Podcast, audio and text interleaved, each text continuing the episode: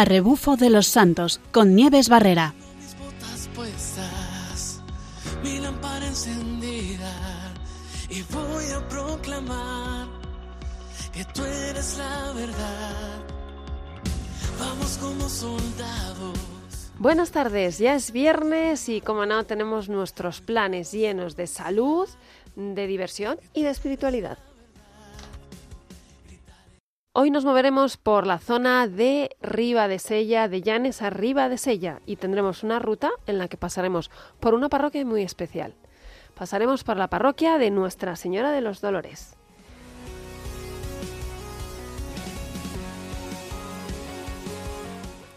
Y hablaremos de algo que en muchas ocasiones nos cuesta mucho. Hablaremos del sufrimiento y, ¿por qué no? Puede ser un bien también.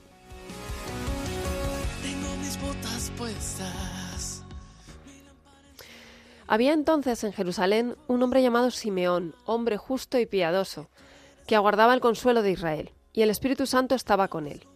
Le había sido revelado por el Espíritu Santo que no vería la muerte antes de ver al Mesías del Señor.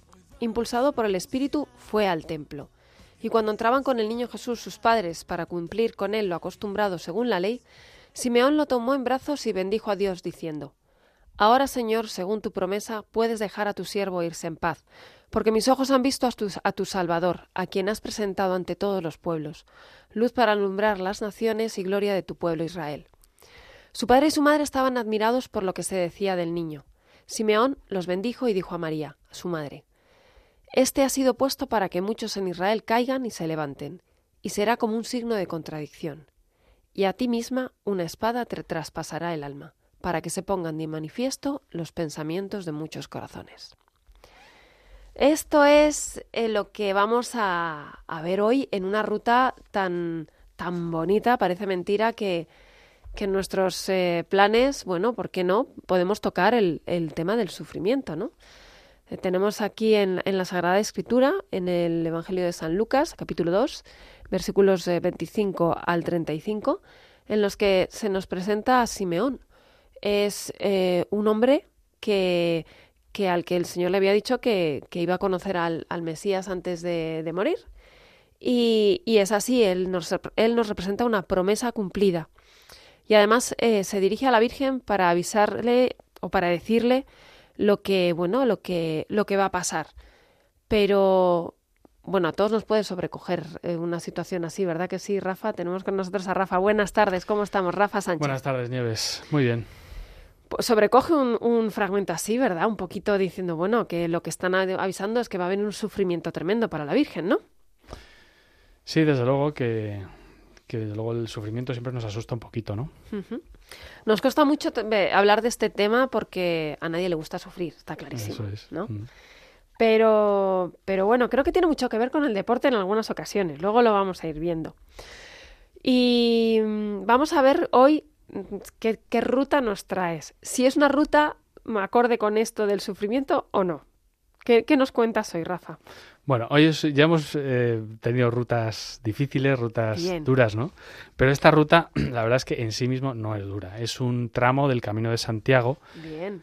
del Camino Norte de Santiago, y lo que pasa es que vamos a visitar pues una iglesia, una parroquia muy pues muy peculiar Uh -huh. para este momento y para esto de lo que estamos hablando, que es eh, la parroquia o la iglesia de Nuestra Señora de los Dolores. Sí, una vocación muy bonita, llena de, de, de espiritualidad, un, un, un, sentido religioso, un significado religioso muy, muy, muy bonito. Uh -huh. Uh -huh.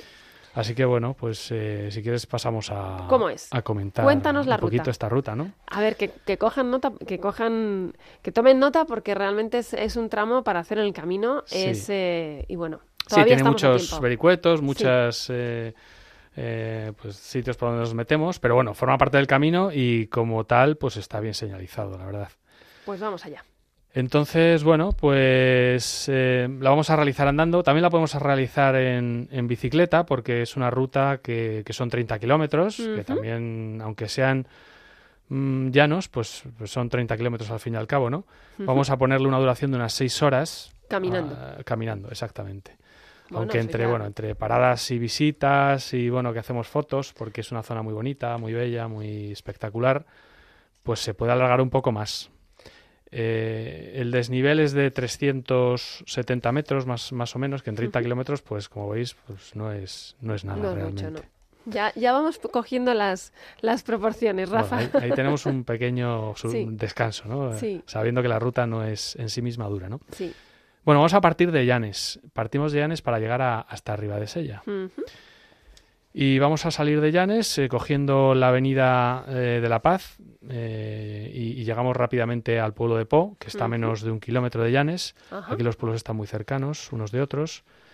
Y según llegamos tomamos un, un desvío que hay a la derecha, que hay nada más pasar Po, que además indica claramente que estamos en el Camino de Santiago, con la clásica flechita amarilla que todos conocemos. Efectivamente. Y bueno, las indicaciones, pues como digo, estas indicaciones van a estar todo el recorrido, ¿no? No, Bueno. es- no, o sea, no- uno no se puede perder, está clarísimo. No, la verdad es que no, aquí no. Eh, Así que vamos adelante, a pocos metros de esta bifurcación, bueno, este, de este desvío, nos encontramos con, con un- una bifurcación y tomamos el camino de la izquierda. Nos adentramos en un pequeño bosquecillo, que es una senda costera, que nos va a llevar a, a las playas de Pau, que son unas playas preciosas. Eh, pasaremos por la cala de, de la escondida y bueno, como a un kilómetro de la bifurcación anterior, vamos a tomar a la derecha en sentido norte hacia las playas y veremos pues la, la preciosa eh, playa de San Martín y que, que hay por ahí además un hay un monasterio eh, Creo que hay varias, sí, creo que hay varias ermitas por este camino. La verdad que es una zona preciosa. sí, es muy bonita. Y seguimos por, por el camino de, de, de la aldea de San Martín hasta llegar a Celorio. Llegamos a Celorio, aquí, bueno, aquí llevamos unos cuatro kilómetros. En Celorio tenemos el magnífico monasterio de San Salvador de Celorio, que Sí. está frente a la playa de, de las Cámaras y la playa de la Palombina. Efectivamente. Bordeamos estas playas y giramos a la izquierda hacia, hacia el oeste para continuar camino pasando por varios camping. Hay varios camping que hay, que hay en esta zona y que está llena de, de preciosas playas y calas. Tenemos la playa del Borizo, la playa de la Trallada, el Troenzo, eh, bueno, un montón de playas, ¿no? Sí. Playas que a lo largo de toda la costa asturiana pues eh, podemos disfrutar de todas, pues son preciosas. Y continuamos eh, por la calle del Barro hasta hay un cruce donde nos indica a mano derecha eh, hacia Niem- Niembro. Niembro. Sí, sí, sí. Y, y bueno, pues vamos por la carretera de los Caleros y como a unos 500 metros desde el cruce llegamos a una capillita, una capillita pequeña eh, que llamada de las Ánimas, eh, que está justo a la entrada de Niembro. Sí. Y pasada esta capillita, pues a 100 metros eh, tenemos ya Nuestra Señora de los Dolores, que es la parroquia esta tan preciosa que está en- enfrente de, bueno, cerca de las playas. La verdad Sí. es que el paisaje es magnífico y merece la pena ver el paisaje y la parroquia es muy bonita. Hay que decir que esta este eh, camino norte es un camino eh, muy bonito en cuanto a las vistas, que va muy cerquita de la costa. Y, y bueno, en algunas ocasiones, yo no sé si tú lo habrás hecho, yo he hecho esos tramos Sí, sí, yo los he y uno hecho. se puede incluso acercar a bañar después de una caminata larga de un día. Sí, eso es lo bueno que tiene, Mm. que uno se para, sobre todo si es verano, hace calor, pues eh, se para uno, se pega un bañito Y se recupera. Y se recupera rápidamente y continúa, ¿no? Sí, Y bueno, pues eh, una vez que hemos visitado a Nuestra Señora de los Dolores con nuestro rosario, porque hay que... por supuesto, Tenemos eso no se presente olvida. el misterio, los, los misterios dolorosos, por ejemplo, ¿no? Sí, sí, ahí. sí. Pues volvemos otra vez, eh, bueno, eh, volvemos otra vez atrás a la capillita donde habíamos dejado porque vamos a tomar eh, un camino que tuerce a la izquierda y, y, bueno, pues eh, este camino eh, tomaremos, seguimos todo recto por una pequeña zona boscosa que, que se abre enseguida y que bueno, nos conduce a la carretera de Llanes 11. Ujú. Pasamos Niembro y continuamos al oeste por la carretera LL11, por la de Llanes, la carretera de Llanes, hasta, hasta una bifurcación donde tomaremos a la derecha y a poquitos metros una carretera que sale en sentido norte también a la derecha. Es un poco lioso, pero todo esto viene bastante... Bien indicado en las Y sobre todo es muy transitado, ¿no? Sí. Como a 350 metros de aquí giramos a la izquierda y a un kilómetro llegamos y ya llegamos a una carretera a la S379 Ujú. y esta carretera la tomamos a la derecha en sentido norte hasta la playa de San Antolín, San Antolín de Bedón. Bueno, bordeando la playa, seguimos hacia el oeste por la, por la AS 379, vamos a pasar por debajo de un puente por el que cruza eh, la autovía del Cantábrico Sí, y seguimos eh, poco más allá hasta llegar al pueblo de Naves. sí. Bueno, pues eh, a 1300 metros, un- más o menos, tenemos que tomar a la izquierda por una callecita que se llama eh, Los Bellos y cruzamos por un puentecito, eh, bueno, por debajo del cual cruza, pasa la FEBE, la FEBE que es el, el tren este, no sé si conoces, que, que- que va por la por el norte de, mm, De- de de España. España, por- y, y que tiene tiene un ancho de vía más, más estrecho que el que, el que, el que Anda, conocemos curioso. y va, va pasando por todo el norte. Así que nada, estamos en Villaormes y mm, bueno, aquí los pueblos están muy cerca, como digo, están muy cerca los Sí. unos de otros y Sí. vamos cruzando en sentido sur y al llegar casi al final del pueblo vamos a girar a la derecha y tomamos el camino en sentido este para pasar por una iglesia que es la iglesia de An- San Antonio de Villaormes. Bueno, pues desde esta iglesia, como a kilómetro y medio, nos vamos a topar con la carretera de Llanes, otra vez la carretera de Llanes 16, la cruzamos y seguimos en sentido este, vamos a seguir normalmente siempre en sentido este, lógicamente, Ajá. y hacia el norte, y, y vamos por un camino boscoso durante poco menos de un kilómetro hasta el pueblo de Nueva. Y al salir de Nueva, tomamos un camino que hay paralelo a la Febe, en sentido norte, y, y cruzamos, cruzamos la autovía y nada más cruzar, tomamos un caminillo a la izquierda. Desde, desde Nave hasta aquí vamos a llevar ya un, un kilómetro y medio más o menos. Y bueno, a poco más de un kilómetro hay una bifurcación que nosotros vamos a tomar a la derecha. Seguimos por una carreterilla y justo a 300 eh, metros más o menos giramos a la izquierda por otro caminillo. Dejamos ahí la iglesia de San Pedro, hay una iglesia que es la iglesia de San Pedro, y a mano derecha la dejamos y como a 2,2 kilómetros y medio más o menos tomamos a la derecha eh, en sentido norte de nuevo.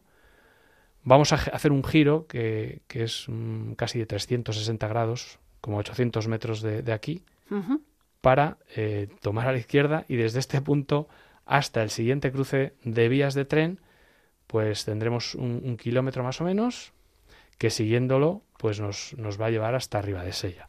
Aunque os parece un poco lioso, porque No, la verdad es que tal y como cuento es un poco lioso, pero es, no es difícil. Está es- todo súper bien indicado Sí. y, y la verdad es que es un, es un camino que es verdad que hay, hay etapas largas y etapas de muchas cuestas de subir y bajar, Mm. pero tiene una ventaja y es primero lo de la costa y luego que hay mucho terreno verde, bos- bosquecillos que vas entrando, los pueblos están cerquita.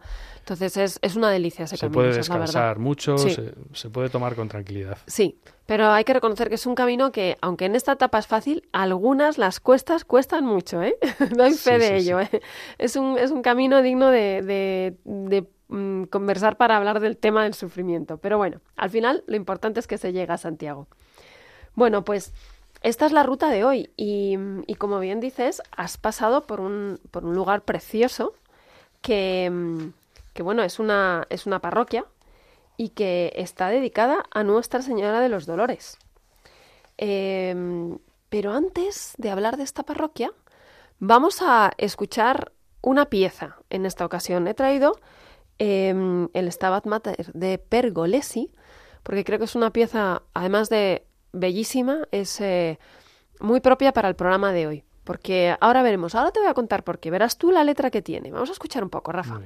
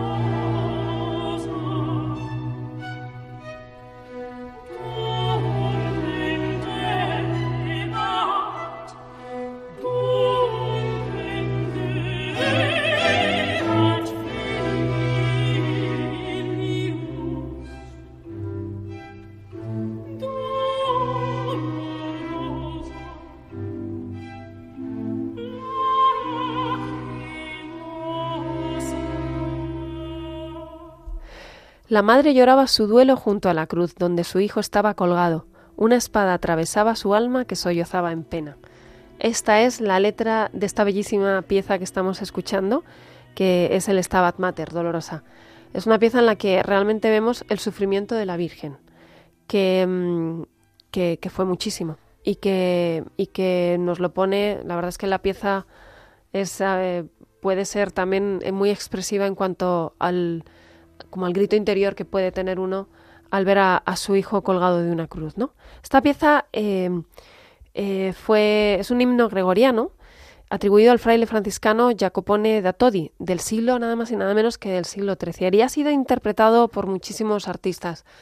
Yo siempre pienso que los artistas nos muestran también, la música es como lo que sale de lo profundo del alma, ¿no?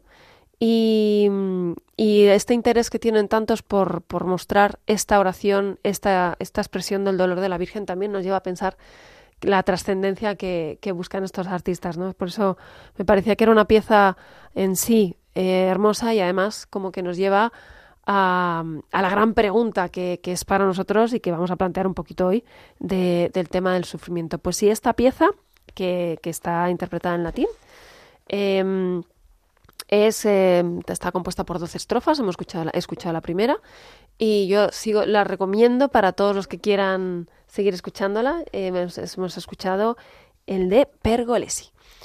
Pues de esto vamos a hablar, de, de, los dolores de la Virgen, pero primero vamos a ver un poquito eh, de la parroquia que estamos hablando, porque nos ha traído a el tema esta parroquia. Esta parroquia está eh, situada, como bien nos ha dicho Rafa, a, mitad de, ruta, es, eso es. Está tiene delante unas vistas eh, rodeadas de agua. La playa. La playa, todo. Y bueno, se considera un, un monumento histórico y cultural en toda la zona.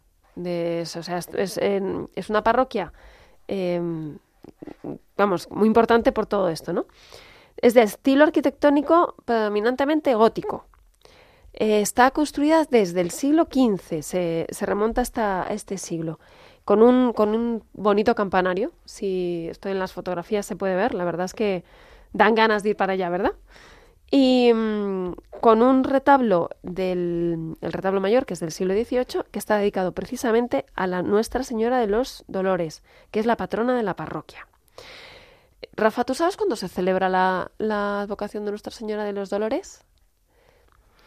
Pues, eh, ¿cuándo se celebra? ¿El, el, 15 de, septiembre? Efectivamente, la acabamos de celebrar. Hemos celebrado hace muy poquito esta advocación y, bueno, estamos aquí de, de, suerte, ¿no?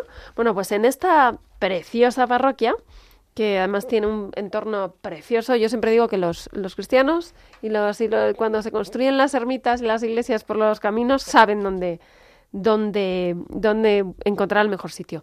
Bueno, pues hemos preguntado al, a don Pepe París, que es el párroco, que, mm, bueno, de dónde un poquito que nos hablara de esto de los dolores de la Virgen, porque em, es, una, es, un, es un tema muy interesante. Vamos a escuchar lo que nos ha contado sobre el tema de los dolores de la Virgen de la Advocación y por qué es importante para él. Buenas tardes que me preguntéis eh, que hable de la Virgen de los Dolores, yo que soy de Don Orión y por lo tanto un hijo de la Divina Providencia, mm, que implica que nada de lo que sucede en la vida es casual, pues hay dos acontecimientos en mi vida que tienen que ver con la Virgen de los Dolores. La primera es que mi primera profesión religiosa eh, fue un 15 de septiembre, por lo tanto el día de la Virgen de los Dolores. Y después que, hace una semana pues he sido nombrado párroco también de una parroquia que lleva como vocación eh, la Virgen de los Dolores. Y como nada es casualidad, pues estas dos cosas son eh, significativas para mí. Después, eh, ¿qué significa María mm, Virgen de los Dolores o Madre de los Dolores? Para mí sirve una imagen, la de Miguel Ángel en, eh, en la capilla Sistina cuando expresa esa Virgen con el dolor del mundo cargado en, la imagen de su hijo en brazos, ¿no?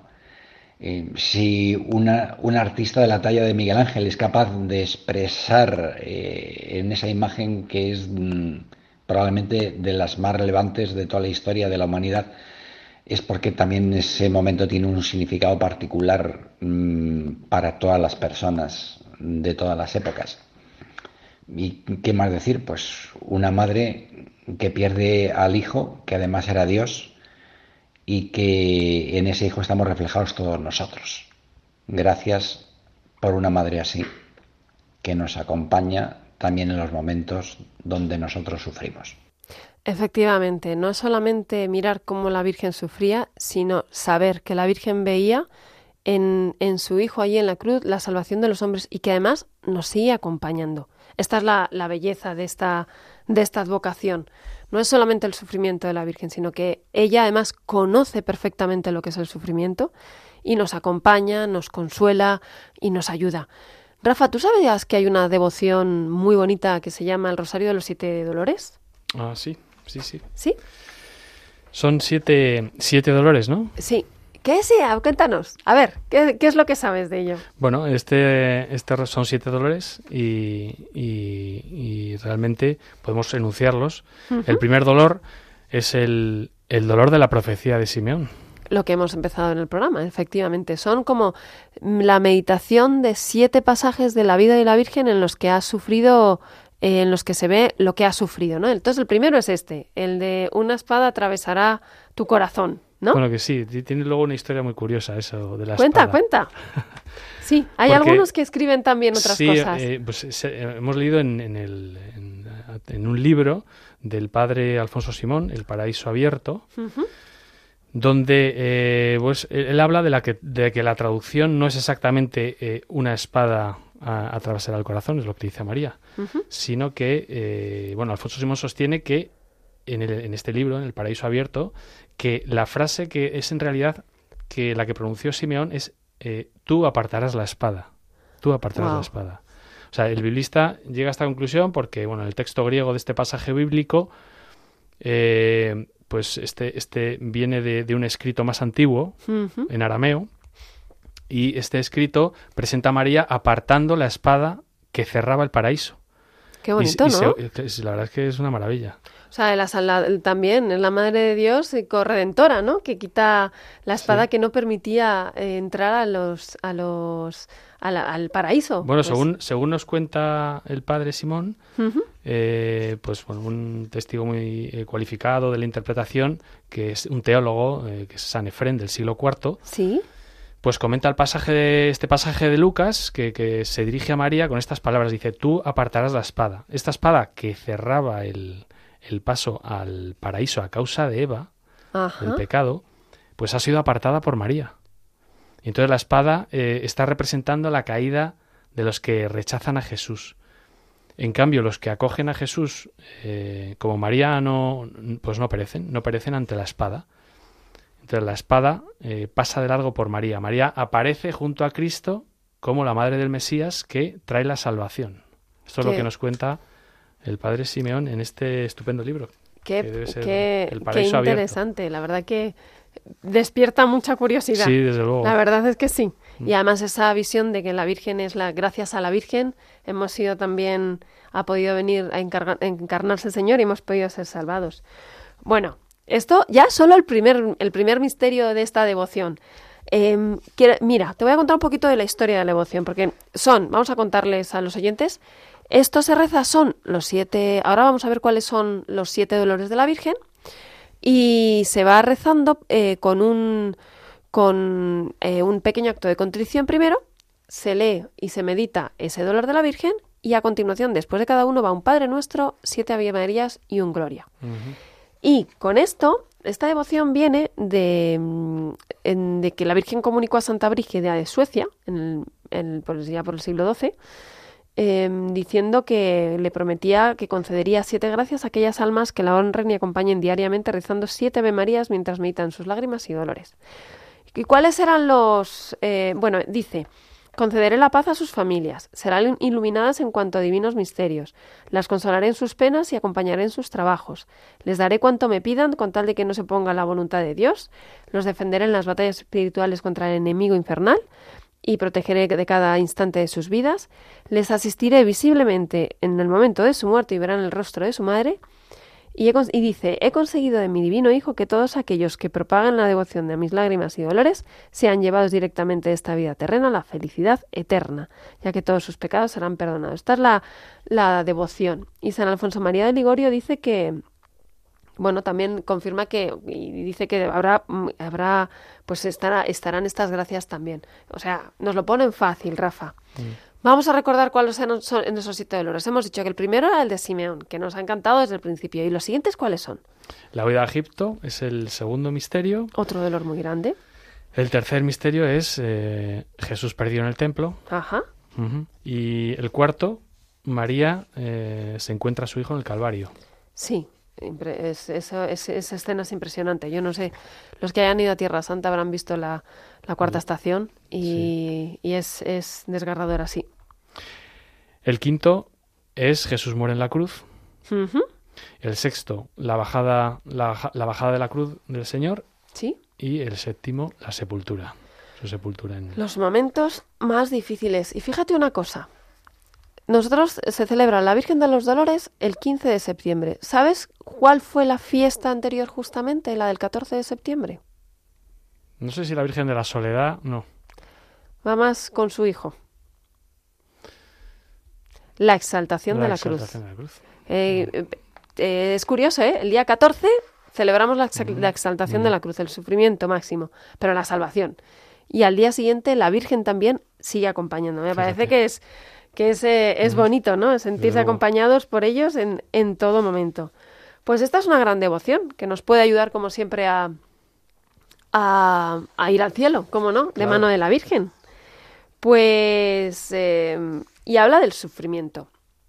Tengo que preguntarle a Rafa, porque yo tengo mucha curiosidad. Muchas preguntas me haces hoy. Sí, hoy, hoy, hoy le estamos haciendo examen a Rafa.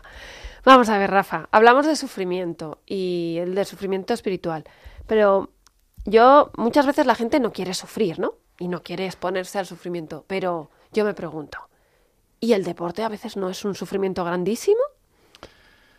Pues bueno, el deporte es un sufrimiento, mm, depende, depende, pero sobre todo es un sufrimiento al principio, sobre todo cuando una persona quiere empezar a hacer deporte, es cuando más cuesta y cuando es más fácil dejarlo. Sí.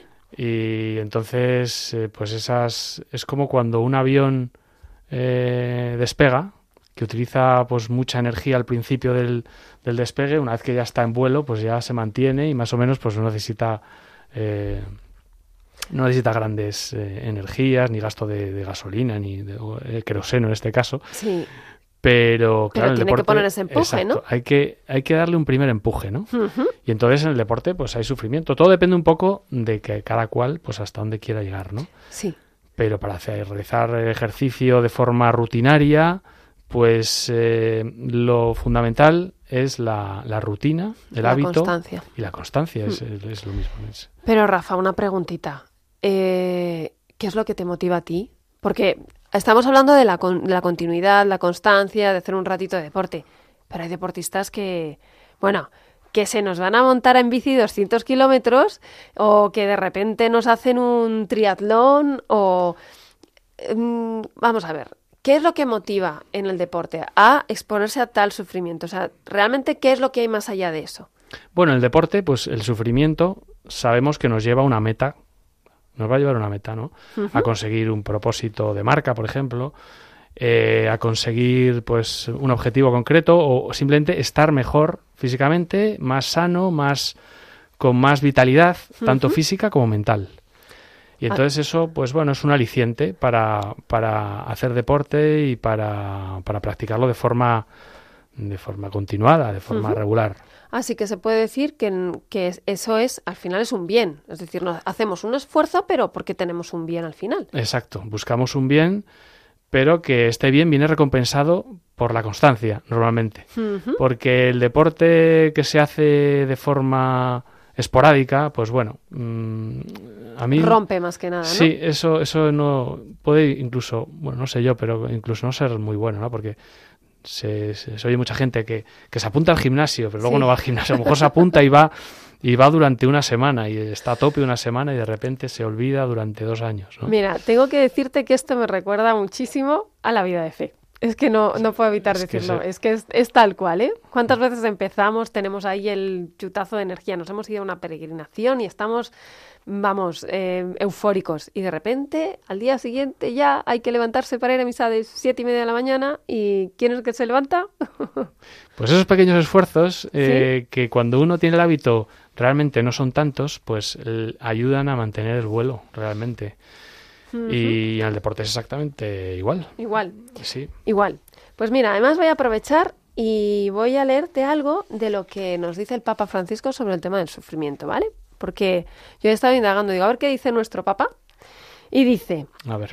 dice así, el sufrimiento no es un sadomasoquismo, es un pasaje necesario pero transitorio. A mí me encanta esto. O sea, que tiene final. Con estas palabras lo explicó en un- el, el 17 de marzo en el año 2019.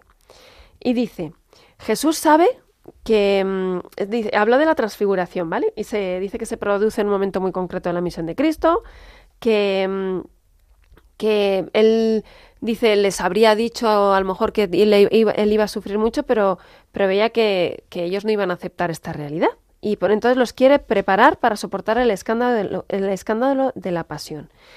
Y, mm, y además sabe que la cruz es el medio para, al final, eh, pues salvar al mundo, ¿no? El, sufrimiento. Y dice, este camino también será el camino de los discípulos. Ninguno llega a la vida, eh, a la vida eterna si no es siguiendo a Jesús, llevando su propia cruz en la vida terrena. Por tanto, explicó, la transfiguración de Cristo nos muestra la perspectiva cristiana del sufrimiento, que no es un sadomasoquismo, sino un pasaje necesario pero transitorio. El punto de llegada al que estamos llamados es luminoso como el rostro de Cristo transfigurado. Él es- eh, en él está la salvación, la santidad, la luz y el amor de Dios sin límites. A mí me parecen palabras de esperanza. ¿Qué te parecen a ti? Pues me, me llama mucho la atención, por ejemplo, eh, dice que es necesario pero transitorio. El sufrimiento es necesario pero Sí. al final es transitorio, ¿no? Sí. Y las gracias que se reciben en la fe y los beneficios que se reciben cuando uno hace ejercicio, pues eh, merecen la pena. Eh, y luego cuando ha hablado de preparar preparar para soportar eh, el escándalo de la pasión. Eh, Jesús Sí. preparaba a sus, a sus discípulos, a los apóstoles, para, o sea, les entrenaba de alguna forma. Es un entrenamiento para soportar, es como con lo que estuvimos hablando en el último programa, el entrenamiento en la... Pues Sí, en, en- el poquito a poco. El poquito a poco, exacto, en, en entrenarse en cosas en la fe para, para, para, para tener más fe, para, para acercarse más al Señor y en abstenerse muchas veces ¿no? de, cosas, pues, pues simplemente como entrenamiento que nos va a ayudar. Pues em, vamos a escuchar también, ya que estamos aquí, vamos a volver a escuchar otro Stabat Mater, un trocito. em, el Stabat Mater de, em, de, de Rossini. Y un poquito vamos a escuchar. Y ahora seguimos hablando, porque no solamente hay que quedarse como es transitorio el sufrimiento, vamos a hablar de unas cositas para poder llevarlo.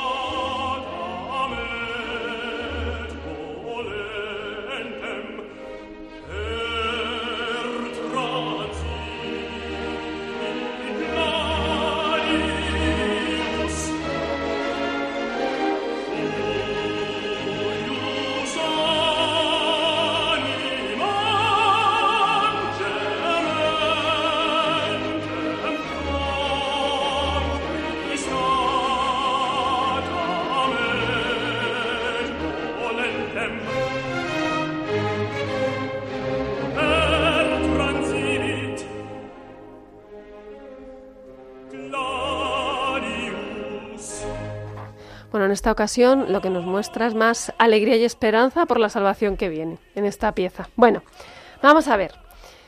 Hemos hablado de sufrimiento y que es transitorio. Entonces, hemos eh, pensado que tiene que haber una manera de sobrellevar el sufrimiento, ¿verdad que sí, Rafa? Desde luego que la hay. Pues vamos a dar unas cuantas pautas para sobrellevar el sufrimiento con un sentido cristiano. Vamos a ver. Primero, el sufrimiento es parte de la vida. Eh, el sufrimiento es casi inseparable de la existencia terrena del hombre, como decía San Juan Pablo II. Dice, no desprecies el dolor de otros ni maximices el tuyo. Todos sufrimos, aunque no lo hagamos por los mismos motivos ni reaccionemos igual. A veces también nos enfadamos con Dios, ¿no? Puedes enfadarte con Dios. Aunque el sufrimiento tenemos derecho también a llorar, a estar tristes o enfadados con Dios y, bueno, tras desahogarnos tenemos el privilegio de poder pedir a Dios que nos ayude a entender que nos ama.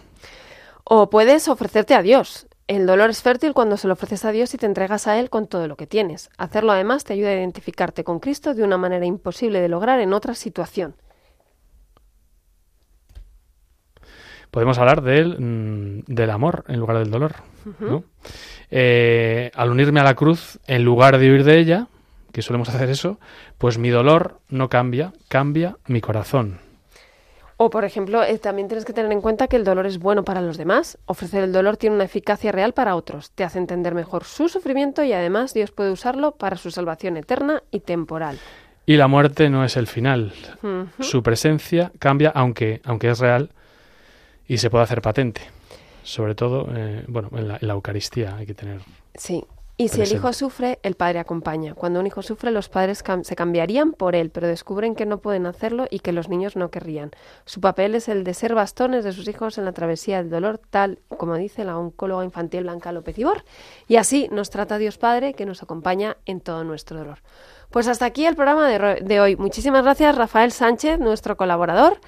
Eh, les recordamos que pueden escuchar, si quieren, volver a escuchar todos los programas en la sección de podcast de radiomaria.es y que estaremos con ustedes dentro de 15 días con otra nueva ruta y pasamos al rezo de vísperas. Y como siempre, buena ruta.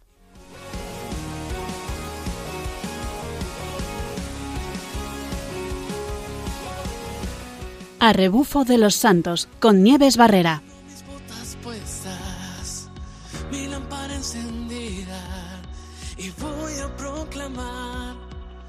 que tú eres la verdad. Vamos como soldados, fieles a tu llamado. Hoy vamos a anunciar que tú eres la verdad.